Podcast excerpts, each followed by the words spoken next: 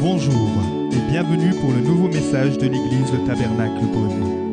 Pour plus d'informations sur nos activités, merci de visiter la page Facebook Église Le Tabernacle Beaune.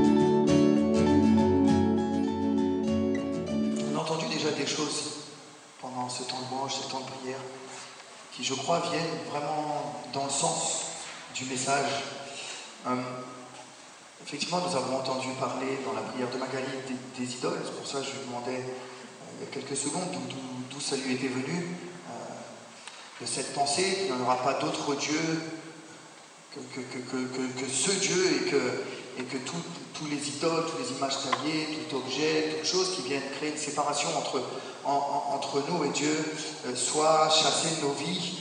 Et parce qu'on sait voilà, dans, cette époque aussi, au moment où c'est donné, les idoles avaient une place particulière dans, dans la vie des, des gens. Et, et justement, ce soir, dans la vie particulièrement d'un homme, et c'est- de lui que j'aimerais parler, il s'agit d'Abraham. Euh, il y a énormément de choses à apprendre d'Abraham. On a entendu beaucoup de choses euh, le concernant. On sait qu'il a été appelé le, le père de la foi. Euh, Peut-être le tout premier, voilà, qui, qui avec Dieu, en tout cas, a pu, a pu expérimenter quelque chose d'incroyable et qui a donné, euh, par les promesses qu'il qui, qu'il avait reçues et par la foi qu'il a eue, qui a donné naissance à une multitude d'où sera même euh, issu le Christ. Alors, ça fait tout un temps que je retourne un peu dans différents sens l'histoire d'Abraham et j'essaye de comprendre davantage. Et vous voyez, j'ai reçu un mail cette semaine, peut-être certains d'entre vous l'ont reçu. Euh, Quelqu'un connaît Daniel Colenda Ici? Oui, quelques-uns. D'accord. Euh, L'évangéliste Renard Bunke Un peu plus?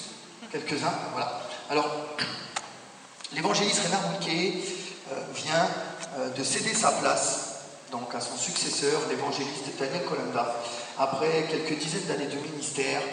Et il a créé cette organisation, il est le fondateur, le visionnaire de la fondation Christ pour toutes les nations, Christ for all nations, pour les bilingues. Et, là, il comptabilisait un peu, il, a été surtout reconnu dans son ministère euh, en Afrique, où effectivement, au, travers de ces croisades, des millions d'âmes ont pu être impactées, sauvées, et se sont pris à, vouloir justement comptabiliser ça. À partir de 87, il me semble, ils ont commencé à compter euh, le nombre de cartes remplies par les gens qui euh, acceptaient Jésus en sauveur et en seigneur. Et jusqu'aujourd'hui, ils sont arrivés à 75 millions de cartes. C'est pas mal. Ils ont bien travaillé. Ils ont bien travaillé. Et voilà, c'est au travers de beaucoup de rencontres euh, qui se sont faites là en Afrique, de croisades comme ils les appellent, et où ils ont pu impacter ces millions de personnes. Et aujourd'hui, voilà, le compte est de 75 millions. Et là, je reçois un mail donc, euh, de l'évangéliste euh, Daniel Colanza, qui est tout simplement son successeur. Et le, le passage du flambeau vient de se faire tout récemment, il y a quelques jours à peine.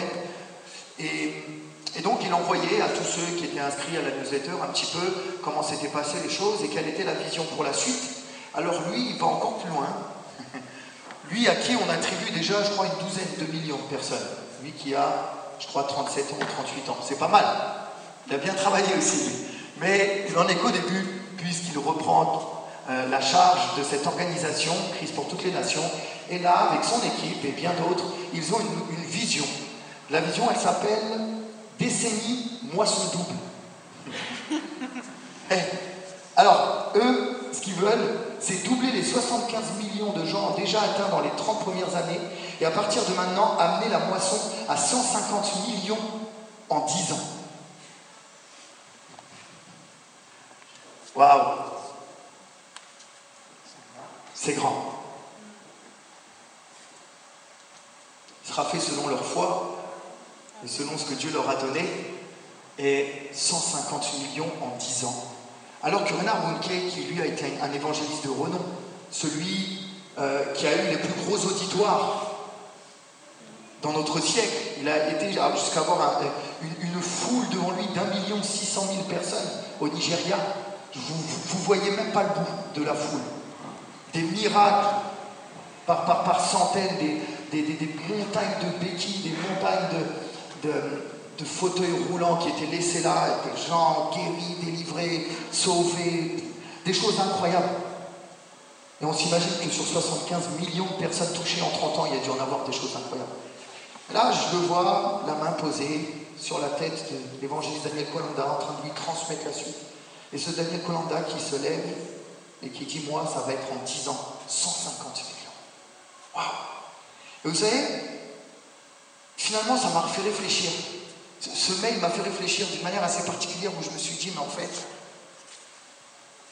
Daniel, Renard Mounke, finalement, et qui il est?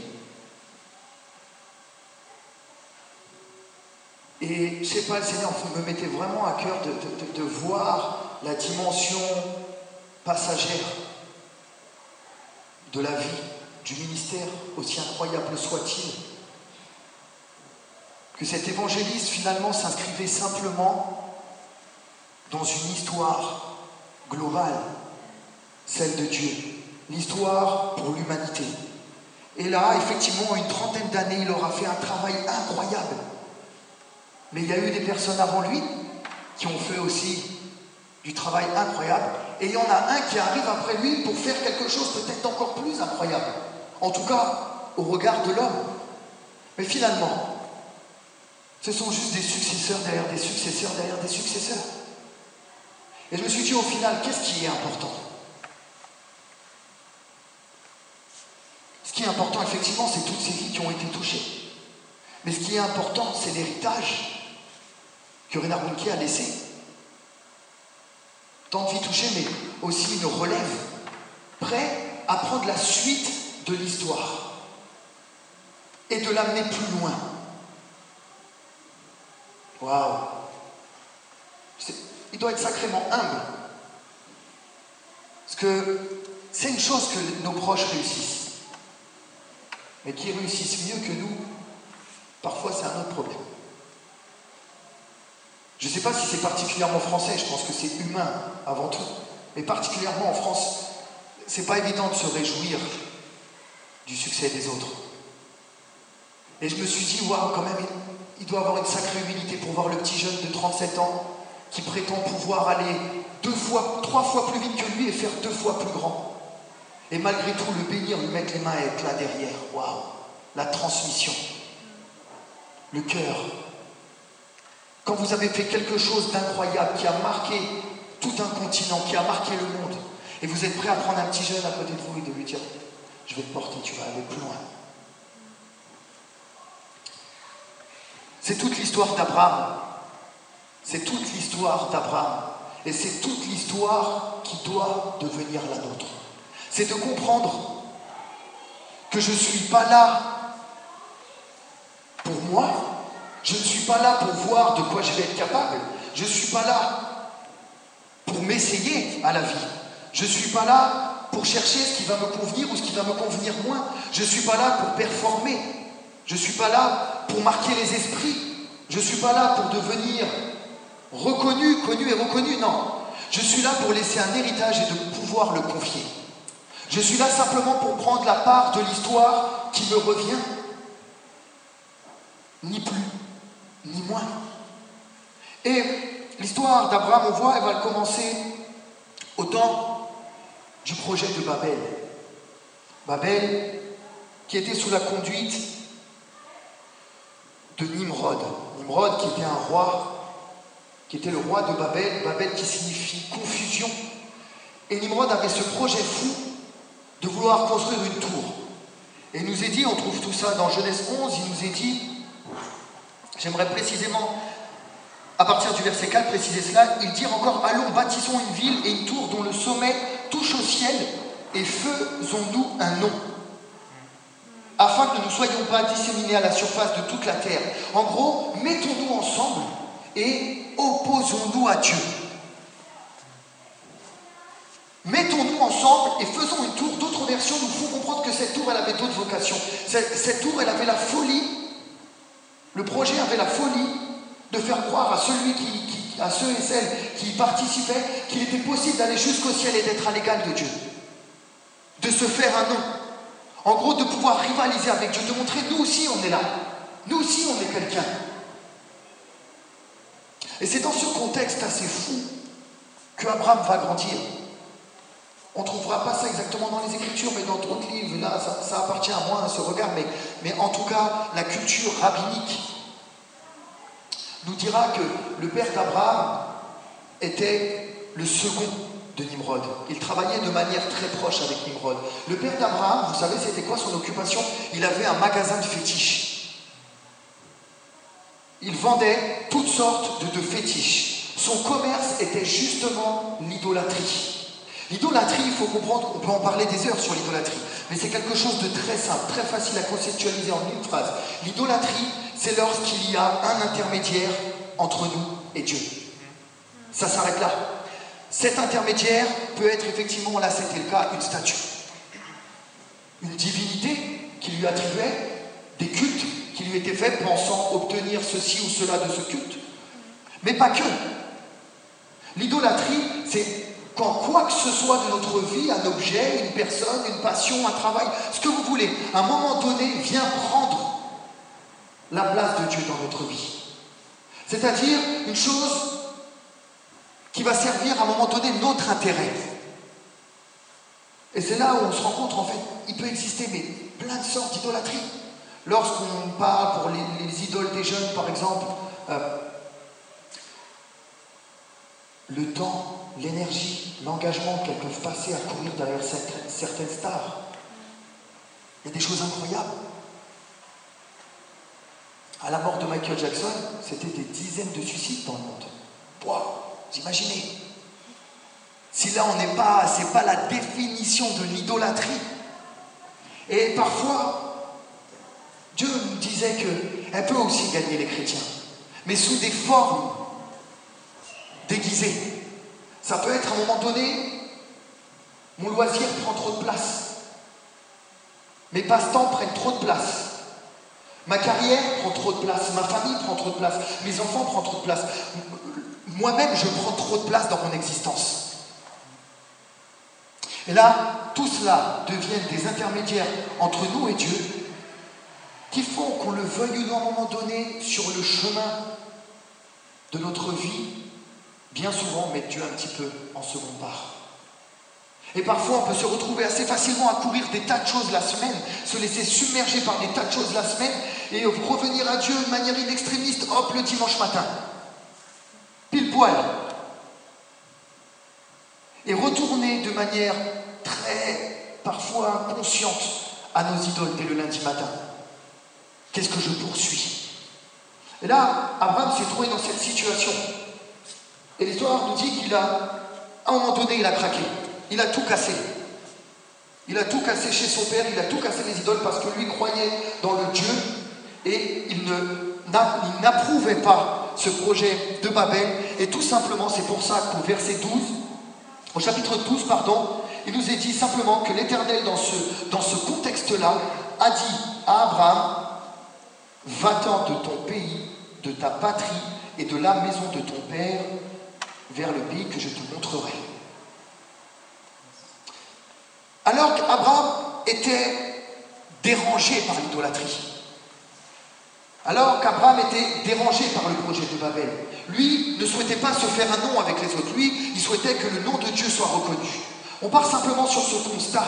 Dieu qui trouve cela, qui trouve cette foi dans Abraham, va trouver, le Père de la foi va trouver la personne sur qui il va pouvoir s'appuyer pour faire naître toute une nation de laquelle sortira le Messie.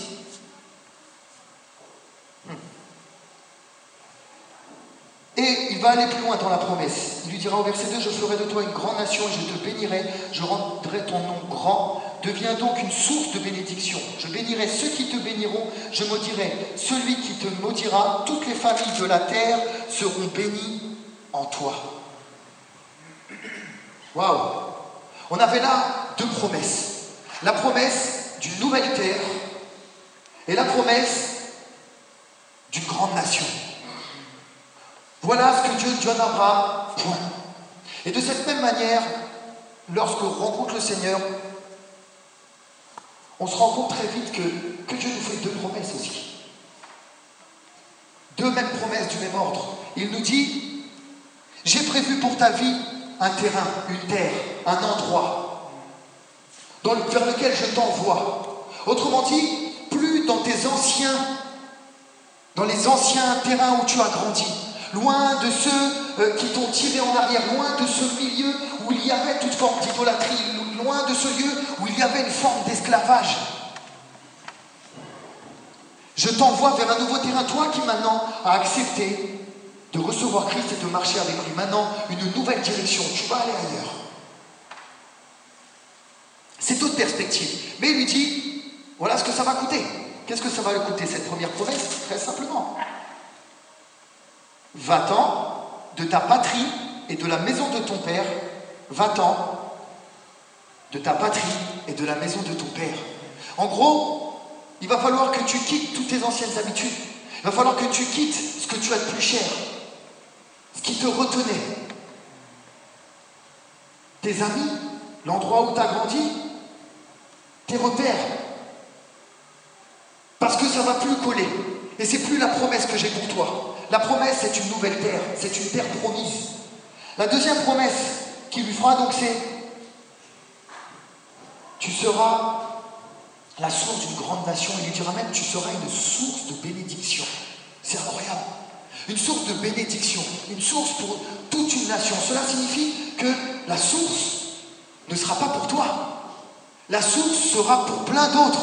La source sera pour une multitude. Et c'est la deuxième promesse qui a été faite sur nos vies. Le Seigneur nous envoie sur un nouveau terrain, mais c'est pour être une source. Celui qui va amener le même changement. Celui qui va réussir à briser les idoles. Celui qui va sortir de l'esclavage tous les gens qui vont l'entourer. Et, c'est où? C'est où? C'est dans nos quartiers, c'est dans nos lieux de travail, c'est dans nos écoles.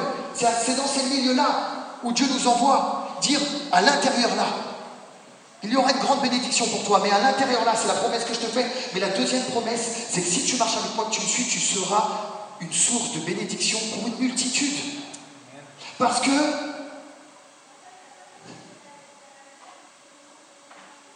c'est les seules raisons pour lesquelles nous sommes sauvés.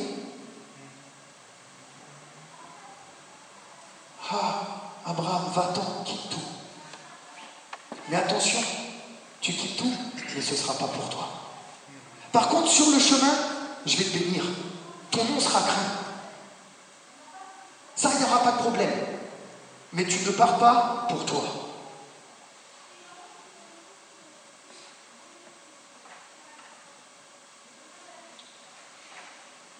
Et là, Abraham nous est dit, va obéir.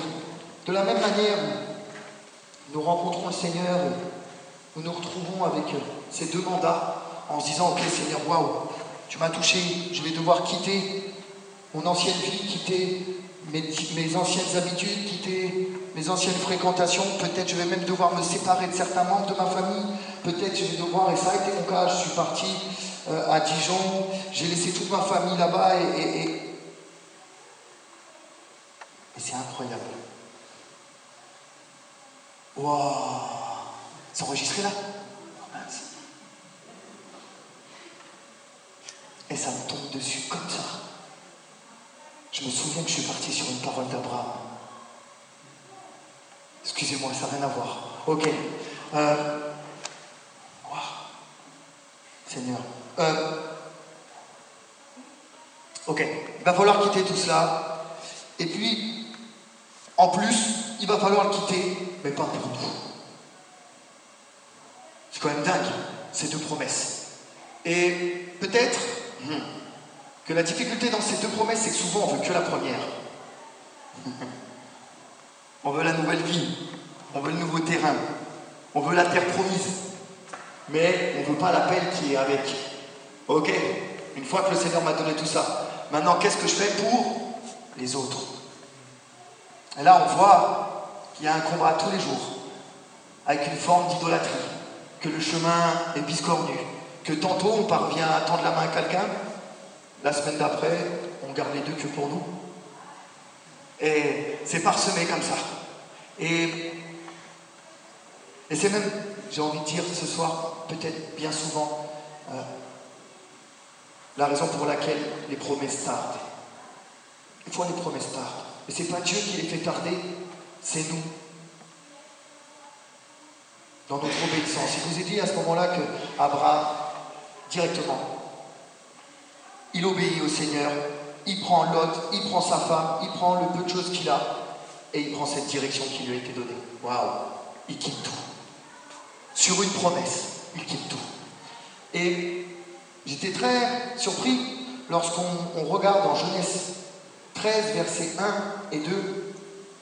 Donc il est parti, Abraham remonta d'Égypte vers le midi, lui, sa femme et tout ce qui lui appartenait, et Lot avec lui. Abraham, euh,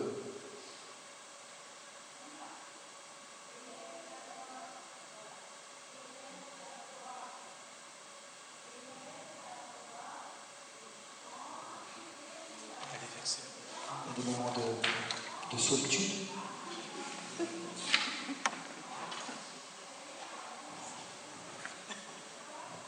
Et je me suis trompé.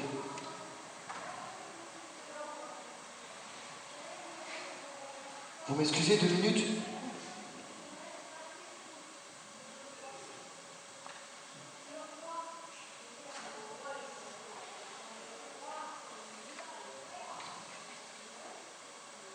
Excusez-moi.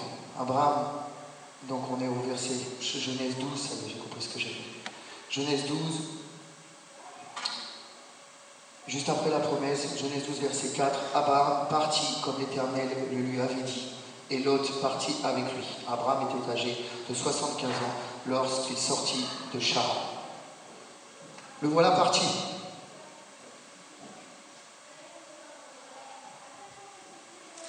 Et à peine parti, il nous est dit, il arrive, il met le pied sur Canaan, la terre que Dieu lui avait promis. Le voilà arrivé. Voilà même qu'il voit la première promesse se réaliser de ses propres yeux. Il peut parcourir l'ensemble du pays et dire, hé, c'est vraiment là. J'ai essayé de regarder, mais c'est en centaines, c'est plusieurs centaines de kilomètres avec des troupeaux. Je ne sais pas combien de temps il a mis à faire. J'ai dû faire le calcul, c'était peut-être entre 1000 et 1500 kilomètres avec des troupeaux. Je ne sais pas combien de temps il mettait pour faire ça, mais il a dû persévérer, il a dû y croire. Et alors qu'il arrive là, qu'il pose le pied, le Seigneur lui dit, ça y est, c'est Canaan, c'est l'endroit que je te donne. Aussitôt, au verset 10, il nous est dit, il y eut une famine dans le pays. Là, je me suis dit, c'est dingue. La première promesse, elle n'a même pas eu le temps d'être complètement euh, acquise. Elle n'a pas eu le temps d'être complètement saisie. Il n'a même pas eu le temps de se poser. Il n'a même pas eu le temps de découvrir que aussitôt les épreuves arrivent. Les épreuves. Et cette épreuve, elle était difficile. On parle de famine c'est-à-dire d'une privation. On parle d'une chose euh, qu'on ne peut pas traverser. La famine, on ne peut pas la traverser. On parle de nourriture, on parle de besoins primaires. C'était, indispensable de quitter à nouveau et de descendre donc en Égypte. Et on voit, il descendit en Égypte pour y séjourner, car la famine s'apesantissait sur le pays. Verset 11, lorsqu'il fut arrivé près d'arriver en Égypte, il dit à sa femme Sarah, voyons donc, je sais que tu es belle. Bon, après, voilà, il y, a, toute l'histoire. Mais vous voyez que le séjour en Égypte, là, il va tenir à peine sur 10 versets. Au verset 20, c'est terminé. Il est déjà en train de remonter. Cette histoire, je me suis dit, mais à quoi elle sert? Franchement. Vous faites des centaines et des centaines de kilomètres pour aller saisir la première promesse de Dieu. Vous arrivez sur le lieu en question, boum, une famille. Abraham, je ne comprends pas ce qu'il fait. Normalement, tu regardes Dieu, tu lui dis, euh, pourquoi? C'est quoi le projet? Je pars pour tout cela, à peine arrivé, une famille me tombe dessus. Moi, qui avais reconnu ta main, et il avait reconnu sa main tellement forte que lorsqu'il était arrivé d'ailleurs dans, cette terre, le pays de Canaan, il avait euh, dressé un hôtel qu'on connaît peut-être tous sur le nom de Bethel. Parce qu'il avait trouvé la terre, alors il avait fait, dans cette alliance avec Dieu, il avait fait l'autel Bethel, où il nous est dit qu'il a invoqué ici le nom du Seigneur. Waouh À peine il bâtit l'autel que la famine est tombée. Franchement, nous, comment on aurait réagi? Vous venez d'arriver, vous bâtissez un hôtel, le pays premier, et là on vous dit il faut aller en Égypte.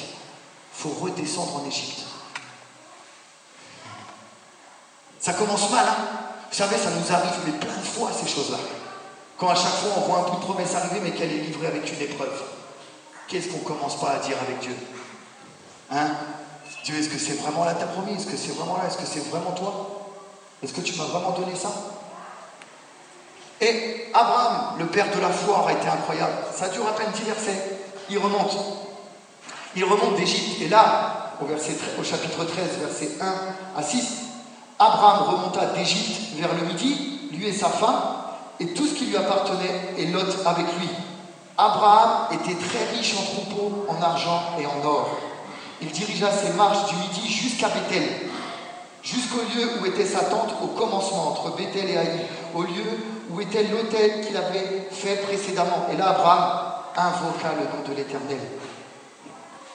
Waouh Lot, qui voyageait avec Abraham, avait aussi des brebis, des bœufs et des tentes, et la contrée était insuffisante pour qu'ils demeurassent ensemble, car leurs biens étaient si considérables qu'ils ne pouvaient demeurer ensemble.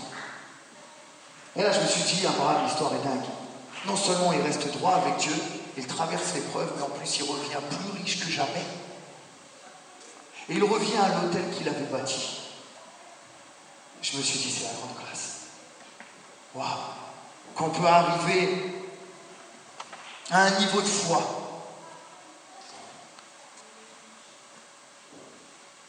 Ce niveau de foi. Le Seigneur l'a mis à l'épreuve la première promesse. Chaque promesse sera livrée qu'une épreuve de foi. Si Abraham y est passé, alors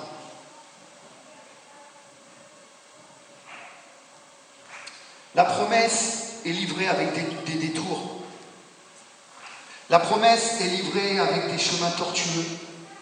La, la promesse est livrée avec euh, des tas de choses qu'on ne comprend pas et qu'on ne comprendra peut-être jamais. Mais toutes ces choses qui sont livrées avec la promesse,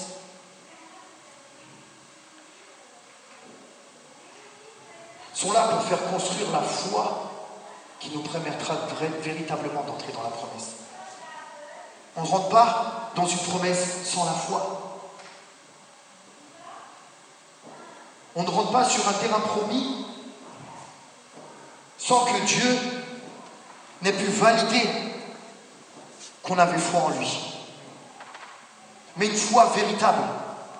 Pas la foi simplement de se dire qu'il existe, mais la foi que ce qu'il m'a promis, il va me le donner.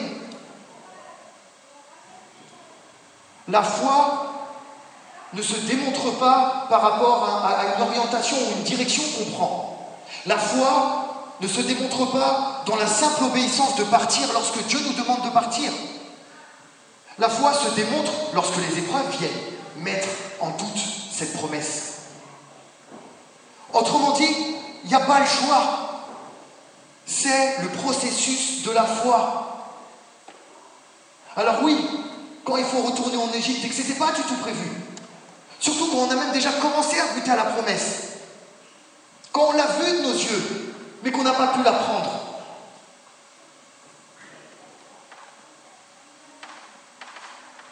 La foi. La première promesse a été mise à mal. Dieu lui a dit, je te promets une patrie, mais d'abord, il y aura la famille. La deuxième promesse qu'a reçue Abraham, de donner naissance à, une multitude. En gros, par toi, je vais toucher du monde. Par toi, je vais faire de toi une source de bénédiction. Par toi, des personnes vont être sauvées. Par toi, il va se passer des choses incroyables. Oui, c'est possible. Pour chacun d'entre nous, c'est promis. Parce que l'Esprit du Seigneur est sur nous et il nous a oint pour faire tout cela. C'est une promesse. L'appel qu'il a mis pour chacune de nos vies est forcément au service des autres. C'est une promesse qui va avec le terrain promis. Non seulement je vais te donner le terrain, mais dedans je vais te donner la victoire et tu vas toucher une multitude. Et alors qu'il reçoit cette deuxième promesse, qui est celle-ci, dirigée davantage vers les autres, on voit que Genèse 22, versets 1 et 2, la deuxième épreuve. livré avec la deuxième promesse.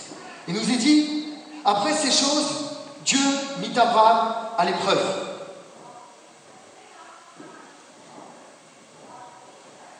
Et lui dit, Abraham, il répondit, me voici. Dieu dit, prends ton fils, ton unique, celui que tu aimes, Isaac, va-t'en au pays de Morija, et là, offre-le en holocauste sur l'une des montagnes que je te dirai.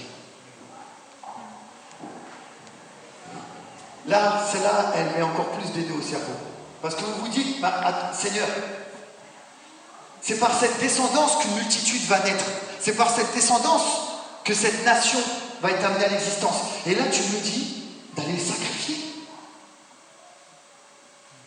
Et puis, Seigneur, pour entrer dans ta promesse, pour que la promesse que tu as sur ma vie puisse être amenée à l'existence, tu ne me demandes pas de payer une forte somme d'argent. Tu ne me demandes pas d'accomplir des, choses incroyables. Tu ne me demandes pas de sacrifier un petit serviteur. Tu me demandes mon fils. Ce que j'ai de plus cher. Ce qui est le plus précieux à mes yeux sur cette terre. Ma descendance, le fruit de mes entrailles. Il n'y a plus de sens dans ce que tu es en train de faire.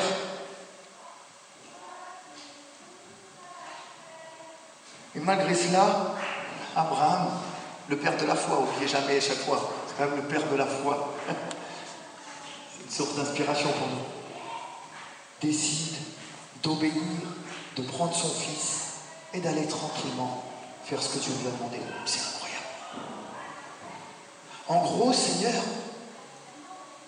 tu me demandes de sacrifier ce que j'ai de plus cher et ce qui va complètement à l'envers de mes yeux humains de ton plan initial. Tu m'avais fait cette promesse, ça ne doit pas se passer comme ça. Mais non. Je ne vais pas raisonner. Tu me demandes de donner ce que j'ai de plus cher, je te donne ce que j'ai de plus cher.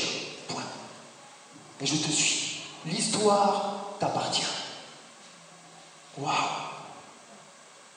C'est-à-dire que de la première promesse, il va réussir à surmonter la famille et sur qui est le, besoin primaire de notre corps, et sur la deuxième, de donner ce qu'il avait d'essentiel. Autrement dit,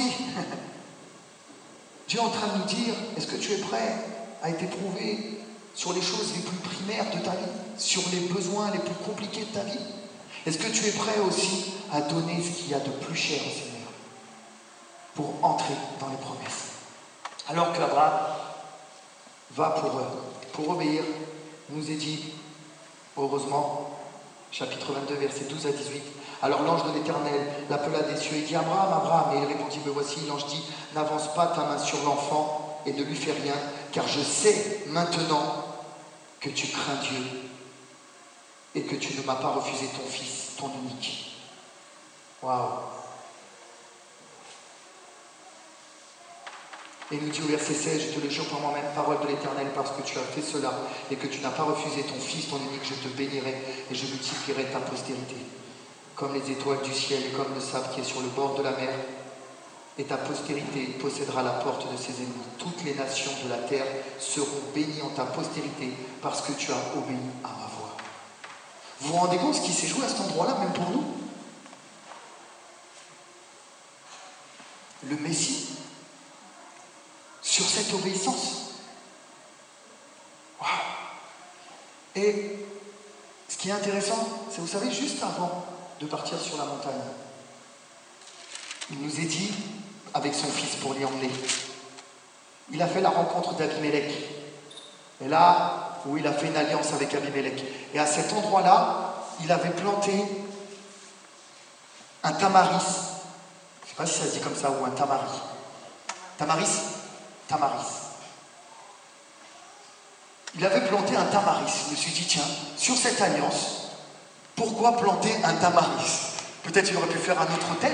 En tout cas, cet endroit après, donc un tamaris à Beersheba, là où il vivait. Et il invoqua le nom de l'Éternel. À chaque fois qu'il invoque le nom de l'Éternel, il a une galère derrière. C'est incroyable. Il, plante le tamaris, il invoque le nom de l'Éternel, et Dieu lui dit, bon, ben allez, maintenant viens, pas falloir les sacrifier ton fils.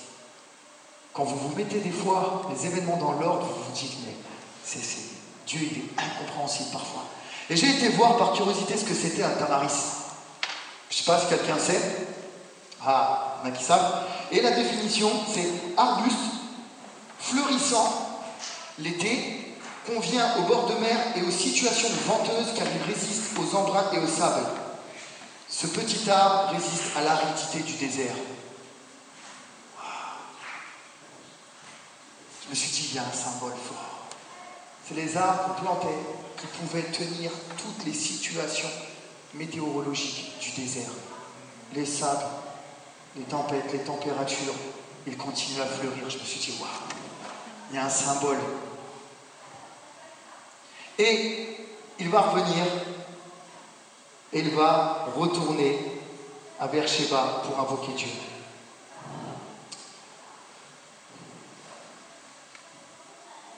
Ok, j'arrive à ma conclusion.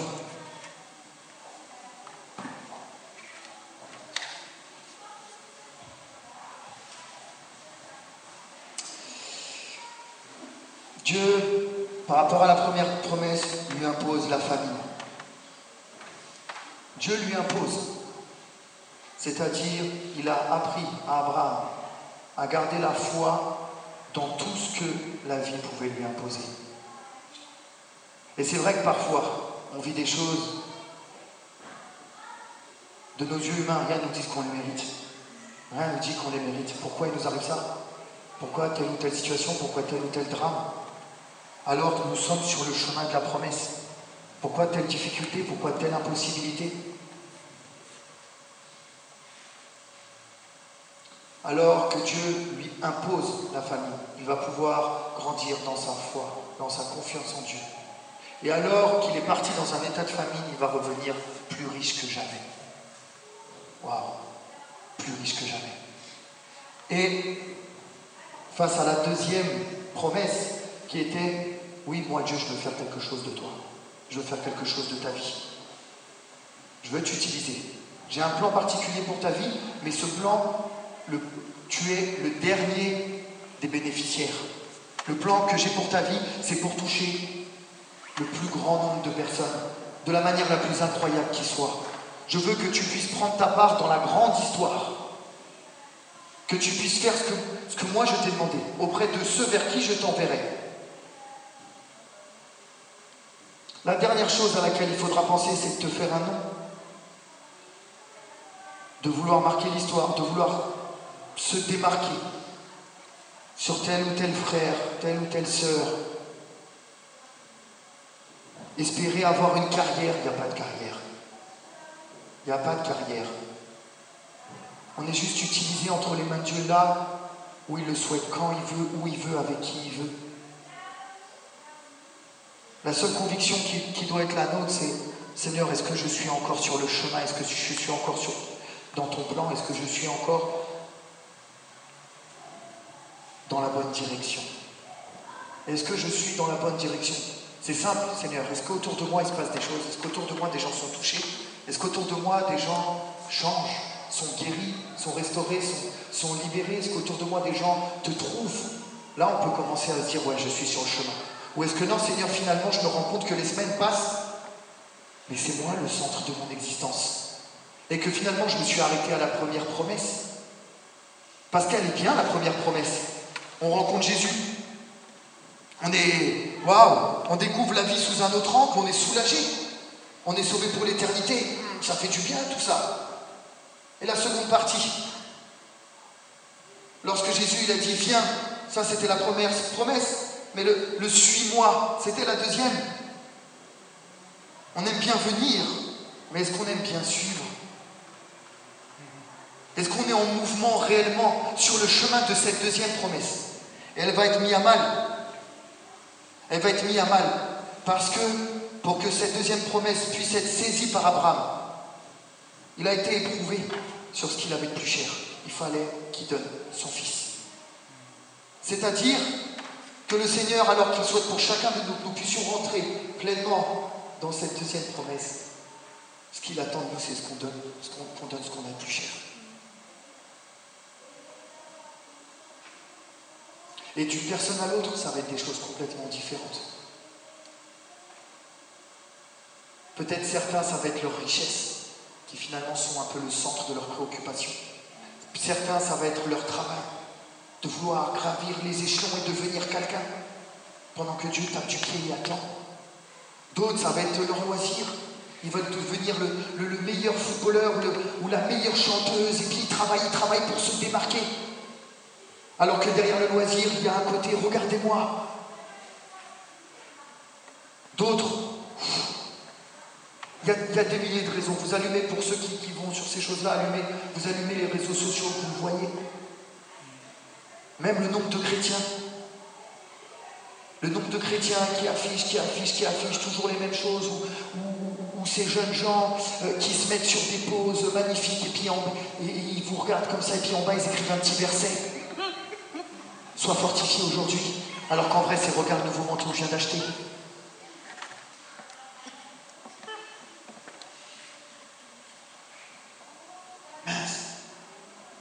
Non. L'Église, elle ne peut pas être dans Regardez-nous, on est là.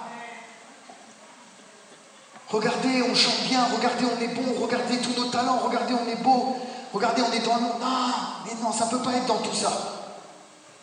Parce que la vérité, c'est qu'il ne se passe pas grand-chose de plus. Ça ne peut pas être là que Dieu nous attend. Moi, j'aime quand je dis que, que Jésus n'avait rien pour frapper le regard. Rien. Il était simple. C'est même pas de sa faute. C'est Dieu qui avait choisi cela. J'enverrai mon fils, il va sauver le monde, par contre, il va passer incognito physiquement. J'ai du mal à croire que, Jésus passerait son temps à se photographier, à se mettre sur les réseaux. J'y crois pas. J'ai du mal à croire qu'il raconterait sa vie partout, qu'est-ce qu'il vient de faire, qu'est-ce qu'il vient de réussir. Mais Jésus, sa, sa pensée, elle n'était que vers le Père, qui lui donnait ce qu'il fallait pour les autres. Il ne se servait pas, il servait. Et il a été tellement l'exemple suprême dans ce qu'est le service qu'aujourd'hui on est tous nous à son service.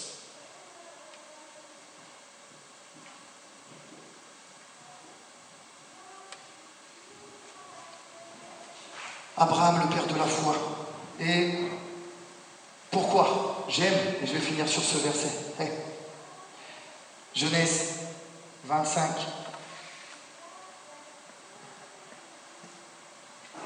versets 5 à 8. Abraham donna tous ses biens à Isaac. Ah, j'ai trouvé que c'était incroyable. T'es Abraham T'es Abraham. Mais après toi, il y a Isaac. Et quand il y a Isaac, il n'y a plus Abraham. Tu vas tout donner à Isaac. Quel est l'héritage qu'Abraham a donné à Isaac, à son successeur dans l'histoire, celui qui venait après lui dans la grande histoire de la création. Il lui a tout laissé. Il fit donc des dons au fils de ses concubines et tandis qu'il vivait encore, il envoyait loin de son fils Isaac, il les envoya loin de son fils Isaac du côté de l'Orient, dans le pays d'Orient. Voici les jours des années de la vie d'Abraham. Il vécut 175 ans Abraham expira et mourut après une heureuse vieillesse, âgé et rassasié de jours, et il fut recueilli auprès de son peuple. Waouh Rassasié de jours. Il a fait ce qu'il avait fait, ce qu'il avait à faire. C'était tout ce qu'il était venu faire. C'était obéir à Dieu, entrer dans les promesses que Dieu lui avait données et de laisser tout ça à son fils. C'était simple Simplement ça. Simplement ça.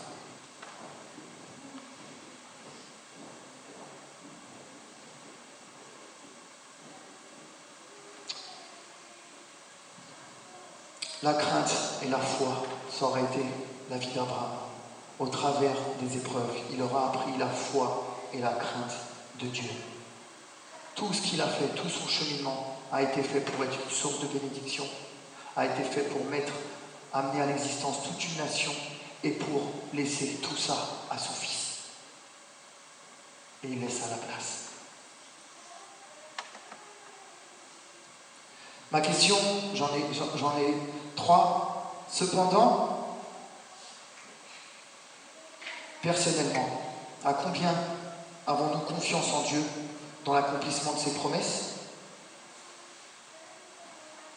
Sommes-nous prêts à invoquer Dieu quelles que soient les épreuves permises par lui?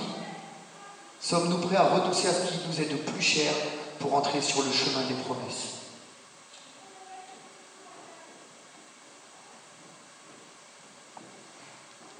À combien avons-nous confiance en lui? La vie qu'on mène, notre obéissance, la recherche des intérêts du royaume et de ceux de Dieu, la réalité de ce qu'on vit, et Dieu le sait, révèle à combien nous avons confiance en lui. Nous sommes tous à différentes marches dans la foi, prêts à être éprouvés jusqu'à un certain niveau, prêts à sacrifier les choses jusqu'à un certain niveau. Et tout cela représente l'endroit où nous sommes vis-à-vis des promesses. Et tant qu'on sera sur cette terre, tant que nous serons là, il y aura encore du chemin à faire pour entrer pleinement dans la promesse. Maintenant, la question est de se dire, est-ce qu'effectivement, j'ai le sentiment de grandir dans la foi? Est-ce qu'effectivement, j'ai le sentiment d'apprendre à faire de plus en plus confiance à Dieu, quel que soit ce qui m'est imposé, quelles que, soient les choses qui me demandent de sacrifier Parce que c'est pas facile de sacrifier ce qui est plus cher pour nous. Et on le sait. Et si c'est ce que Dieu nous demande pour aller plus loin dans la promesse, il y a des personnes sur cette terre qui, sur des choses qu'elles devaient sacrifier, ont tiré le frein à main pendant des années dans l'accomplissement de la promesse. Et le Seigneur revenait, revenait, revenait, et je t'attends là, je t'attends là, je t'attends là. Et tu passeras pas plus loin. Tu iras pas plus loin dans la promesse. Tu ne pourras pas être utile plus loin. Parce que tu ne veux pas monter sur la montagne à ma rencontre avec ce que tu dois sacrifier.